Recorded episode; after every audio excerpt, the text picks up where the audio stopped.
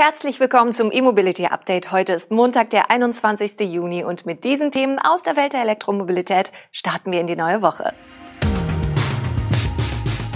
Daimler macht Tempo bei E-Autos. EU erwägt strenge CO2-Vorgaben. Bestellstart für Skoda, Allrad, Enyaq, News vom Tesla-Werk in Grünheide und Honda nimmt Clarity vom Markt.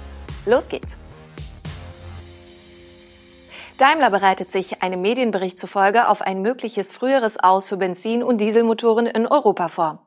Vorstandschef Ola Kelenius wolle die Elektrifizierung der Mercedes-Modellpalette deshalb weiter beschleunigen, heißt es.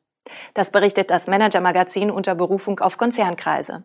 Demnach sollen etliche Elektroautos der ab 2024-25 geplanten nächsten Generation schon ein Jahr früher auf den Markt kommen. Und mehr als die Hälfte der aktuellen Modelle soll in der Neuauflage nur noch mit Elektroantrieben kommen. Außerdem soll der Konzern laut Manager Magazin sogar mit einem Einstieg in die Batteriezellenfertigung liebäugeln. Ein solcher Schritt wurde bislang rundweg abgelehnt. Dabei gehörte Daimler in den früheren Jahren der Elektromobilität sogar schon zum Kreise der Batterieproduzenten. Ole Kelenius will den beschleunigten Elektrokurs angeblich noch vor der Sommerpause öffentlich machen.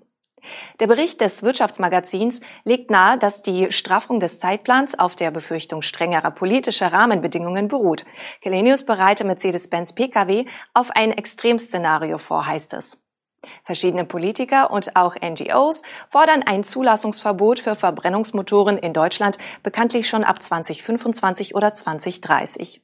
Daimler verfolgt bisher offiziell das Ziel, bis 2039 eine CO2-freie Flotte zu erreichen.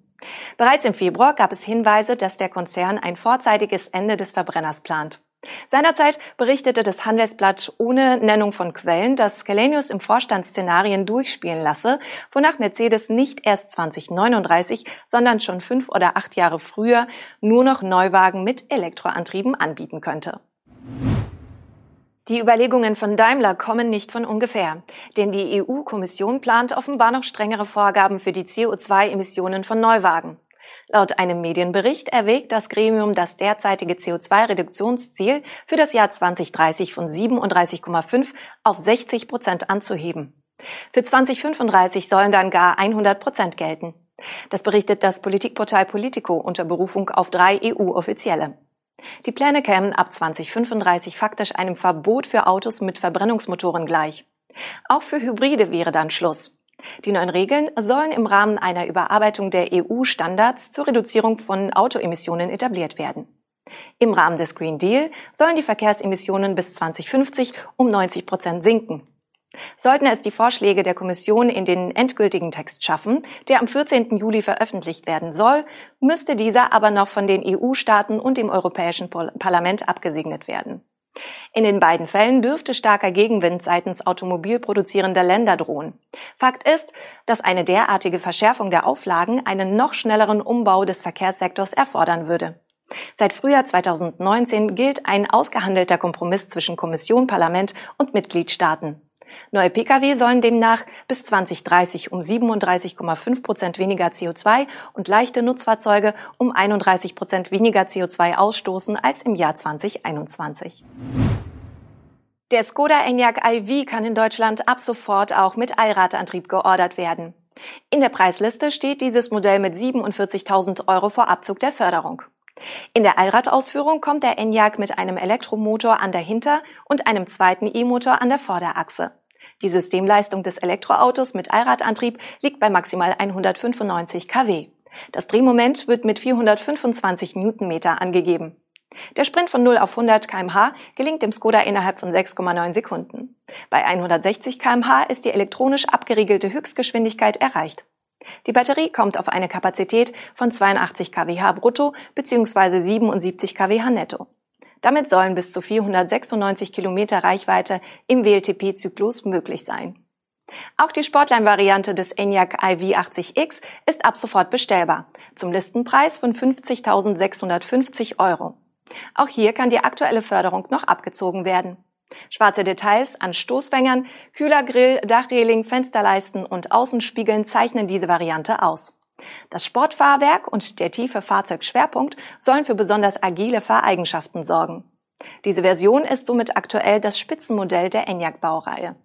Eine Stufe höher geht's aber noch. Die von Skoda geplante VRS-Variante des Enyaq mit 220 kW soll aber erst Ende dieses Jahres auf den Markt kommen. Tesla hatte kürzlich die geänderten Antragsunterlagen für die Werkserweiterung in Grünheide um eine Batteriefabrik eingereicht. Nun hat das Brandenburger Landesamt für Umwelt wie erwartet entschieden, dass aufgrund des Änderungsumfangs eine erneute Beteiligung der Öffentlichkeit erforderlich wird. Die Auslegung der Unterlagen hat am Freitag begonnen.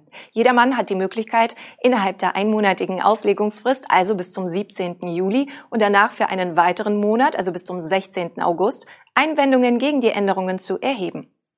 Nach dem Ende der Einwendungsfrist entscheidet die Genehmigungsbehörde dann, ob eine erneute Erörterung erforderlich ist.